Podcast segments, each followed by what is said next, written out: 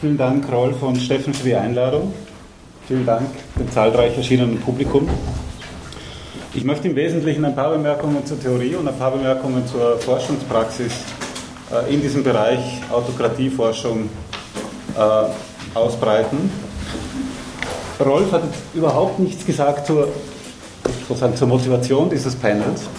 In einer halben Seite, die uns äh, zuvor zugekommen war, ging es im Wesentlichen darum, oder die Kernfrage, die die, die beiden Organisatoren aufwarfen, waren, haben wir als Autokratieforscher versagt angesichts der arabischen Rebellionen? Ja. Äh, hat unsere Prognosefähigkeit versagt und heißt das was über unsere Theorielücken, Theorie, theoretischen Schäden, äh, Defizite in der Forschungspraxis etc.? Äh, meine Antwort wäre gemischt. Ich würde sagen, einerseits ja, andererseits nein. Äh, nein, weil ich generell nicht glaube, dass unser Job in den Sozialwissenschaften äh, der ist, Prognosen äh, zu versuchen, da laufen wir in der Regel daneben. Ja, doch insofern, als wir, glaube ich, bessere Arbeit leisten können, hätten leisten können, darin die Potenziale für Veränderung zu diagnostizieren. Äh, wenn ich auf die, auf die Forschungslandschaft schaue, dann glaube ich, generell gesprochen, vereinfacht gesprochen, äh, vieles, was wir tun, viele unserer Theorien sind zu statisch. Äh, wir arbeiten viel zu viel mit Gleichgewichtsannahmen und Gleichgewichtsbeschreibungen und sind dann relativ hilflos, wenn es darum geht, Gleichgewichtsverschiebungen zu erklären oder auch sozusagen Systeme, Regime, die nicht im Gleichgewicht sind. Äh, ich glaube auch, dass wir epistemologisch naiv sind äh, und unterschätzen, wie viel wir nicht wissen, wie viel wir nicht wissen und alle beteiligten Akteure und Beobachter nicht wissen, äh, wenn es um Analysen von Diktaturen geht. Die sind strukturell opak, strukturell undurchsichtig. Und wir, wir tun in der Regel so, als ob das als ob das zwar richtig wäre, aber nicht wirklich für uns selber gelten würde. Ja. Ähm, und dann sind wir nicht nur blind für unsere eigenen Blindheiten, sondern, glaube ich, auch blind äh, oft für das Potenzial politischer Konflikte, genuin politischer Konflikte, politischer Anliegen. Äh, viel zu vieles wird, äh, also viel zu vieles an Regime-Auseinandersetzungen, äh, denken wir uns, im Kern als Stellvertreterkonflikte oder im Kern als Verteilungskonflikte, wo es um Materielles geht, nicht um Politisches.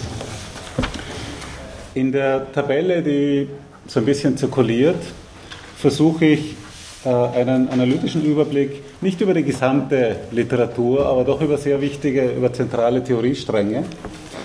Äh, die Tabelle ist eine Mischung zwischen äh, Überblick und ähm, und Eigenwerbung. Also die letzte, die, letzte, die letzte Spalte ist Eigenwerbung, das ist mein eigener Ansatz. Die drei, äh, die drei anderen, die ich umschreibe mit, äh, mit Ansätzen, die sich die ihren Fokus auf die Gesellschaft, auf den Staat oder auf die Eliten äh, werfen.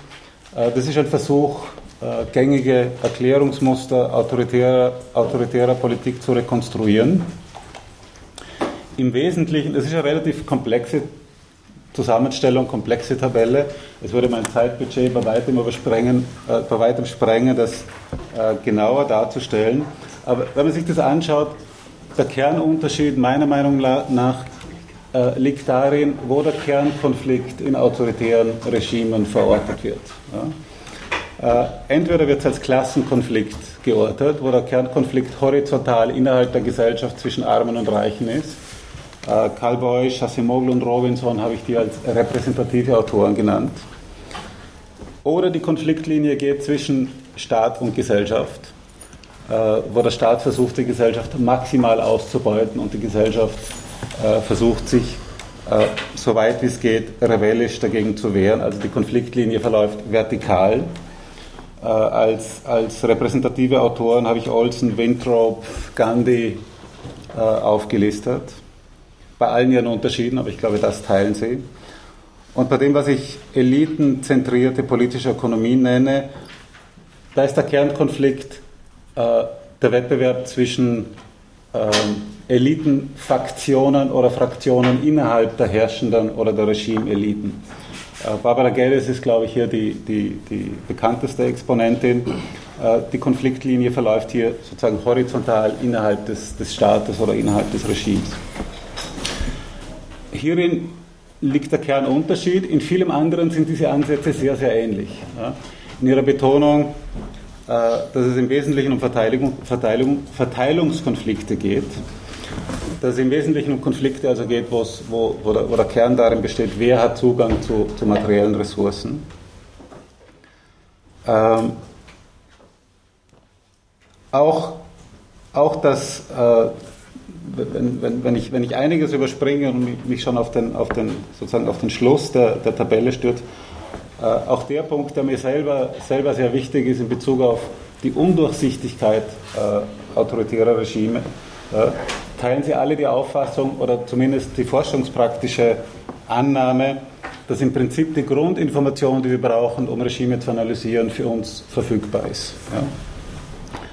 Ja? Äh, mein, mein, eigener Ansatz ähm, hat am ehesten sozusagen Wahlverwandtschaft mit dem klassischen Text von Guillermo O'Donnell und Philipp Schmitter, äh, zum Teil schon verabschiedet als das Transition Paradigm, dem man sozusagen den Abschied winkt.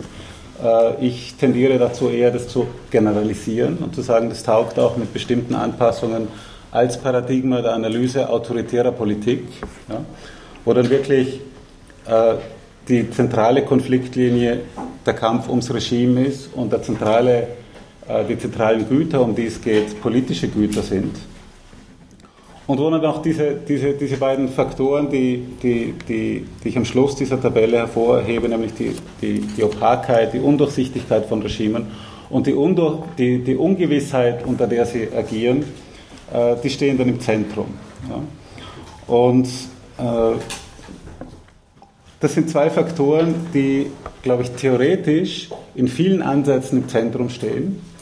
Äh, wenn, wir uns, wenn wir uns ansetzen, ansehen, dass eine der, äh, der Dinge, die, die diese Autoren und andere teilen, ist ein Fokus auf Akteure, die in die Zukunft schauen, äh, Handlungsfolgen abschätzen, strategisch kalkulieren äh, und vor allem im Sinne ihres eigenen politischen Überlebens Bedrohungen versuchen abzuwehren, zu managen, damit umzugehen. Bedrohungen liegen in der Zukunft. Bedrohungen haben was zu, haben was zu tun mit, mit Ungewissheiten, äh, mit Risiken, die diese, diese Akteure, äh, äh, mit, mit, denen diese Akteure umzugehen haben. Äh, und wenn man sich das anschaut, in der Theorie ist das sehr präsent.